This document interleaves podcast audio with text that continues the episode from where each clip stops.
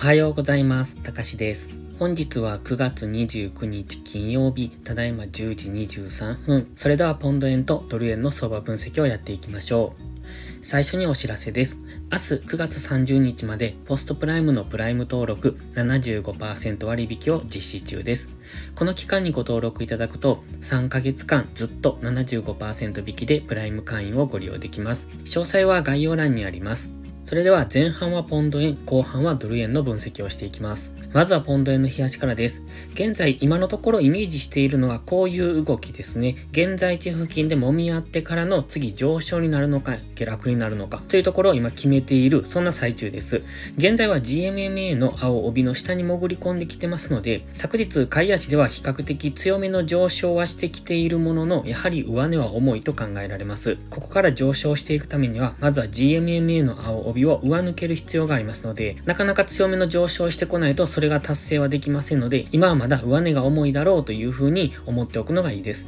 ただし GMMA が横ばいですので、現在地付近でレンジになるということも考えられます。今イメージしているのは GMMA の青帯を天井として、この青帯の下でのレンジをイメージしているんですが、GMMA 横ばいになってくると、上抜け下抜けっていうのがしやすいですので、この辺りでのレンジですね。直近の高値の186 17ぐらい、それから直近安値の176.3付近、この辺りでのレンジですね。大きくはその間でのレンジっていうのを考えておくといいと思います。と考えると、現在地からまだ下落して176円台っていうのを目指す可能性もありますし、現在地から上昇して186円台を目指してくる可能性、どちらもありますので、今はどちらに行く可能性も50%ずつということを考えておいた方がいいと思います。チャンネル登録してね。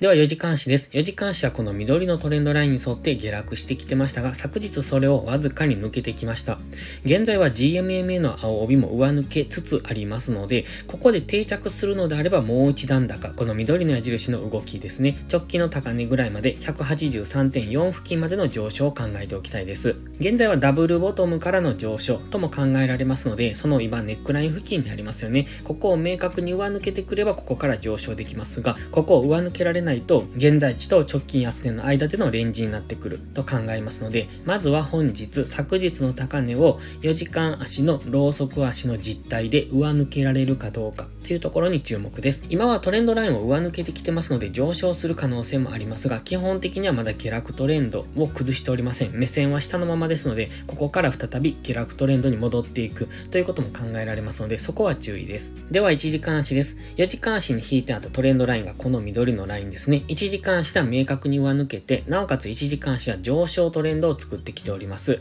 GMMA の青帯が上向きになってきてますので、一旦はこの GMMA もしくはこのトレンドンドラインぐらいまでの戻しを待ってからの次の上昇というところを考えておきたいですね。意識されるだろうラインがこのオレンジのラインですね。182.7付近と183.4付近とありますので、まずはそのあたりまでの上昇。ここを超えてくれば次のラインまでみたいなそんな考え方ですね。ただ本日まずは昨昨日の高値を明確に上抜けてこられるかっていうことと、それからもう一度押しですね、しっかり押しがまだ作れていませんので、GMMA の青帯付近、トレンドライン付近、その付近まで下落してくるのを待ってからの次の上昇を見ておくといいと思います。このままスルスルと上がってきた場合は、186.7付近を明確に上抜けてからの次の上昇の流れについていくのがやりやすいと思います。では次はドル円を見ていきます。冷やしからなんですが、まず冷やしはオレンジの平行チャンネルの中で動いてまして、その上限っていうのが現在地ですと大体151円台っていうところですね。現在地からこのまま垂直に上昇すれば151円台ぐらいまで上昇していくという考え方になるんですけれども、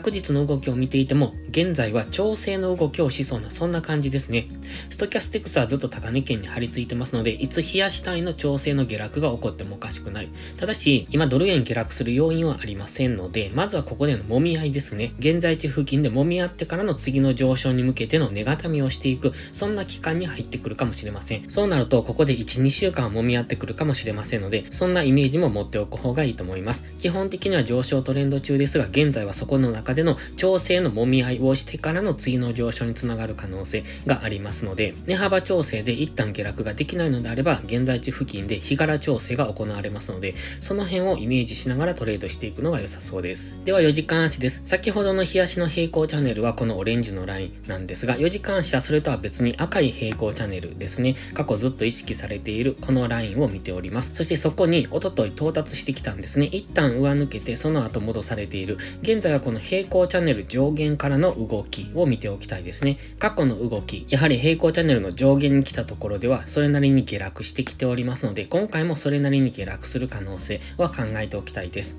ただ今、ストキャスティクスの加熱感解消の今期間なんですけれども、だいぶ解消されてきましたよね。まだでももうちょっと下落余地がありますので、本日ももう少し調整の動きをする、もしくは下落方向への動きを見ておきたい。おしめ買いを考えるのであれば、ストキャスティクスがもうちょっと安値圏に入ってからの次の上昇のタイミングを見ておくといいと思います。ただ、ちょっと気になる動きがありまして、マクディが今ダイバージェンスを起こしかけているんですね。ということは、ここから次大きめの下落につながる可能性もありますので、そこは注意。この平行チャンネルの上限にありますので、当然ここから平行チャンネル加減を目指すというような動きになってもおかしくありません。過去の動きを見ていてもそうですよね。ということは、ここから平行チャンネルの加減を目指すような動きになるのであれば、このダイバージェンスからの下落が発生するでしょうし、現在は平行チャンネルの上限付近に張り付いてますので、ここで日柄調整を行ってからの次の上抜けということも考えておきたいので、まずは現在地付近どちらに抜けるのか。基本は上昇優位ですが、このダイバージェンスが完成すれば大きく下落する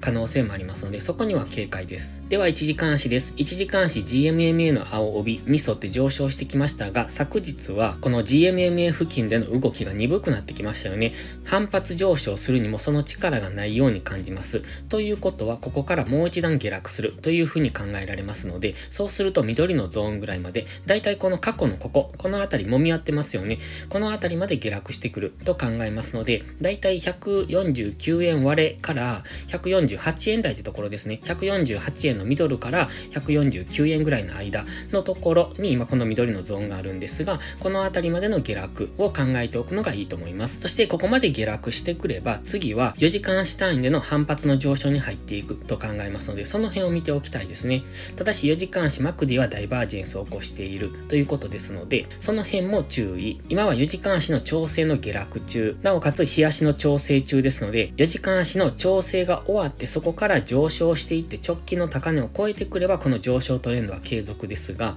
4時間足調整が終わってそこからの上昇で直近の高値を超えられないのであれば、ダブルトップでの日足の調整下落に入っていくと考えます。その場合は先ほど言いましたように赤の平行チャンネルの下限付近まで下落する可能性がありますので、そこは注意です。基本的には押し目買いですが、現在はその高値圏、チャンネルの上限にありますよね。ですので、ここから一旦の押しを作って、そこからの上昇になるならいいですが、今、浅い押しでずっと上昇してきてますので、こういう時っていうのは、一回深い押しを作りに行く可能性、もしくはこのままじりじりと分かりにくい動きをしながら上昇していく可能性がありますので、分かりにくい動きをしている時のトレードっていうのは危険ですので、控えた方がいいと思いますので、まずは4時間足の調整が終わるのを待つ。その調整が終わってからの次の上昇のタイミング。なので、この緑のゾーンぐらいまで下落してきて、そこからの次の上昇のタイミングを見ておくのがいいのかなと今は思ってます。それでは本日は以上です。この動画がわかりやすいと思ったらいいねとチャンネル登録をお願いします。そして最後にお知らせです。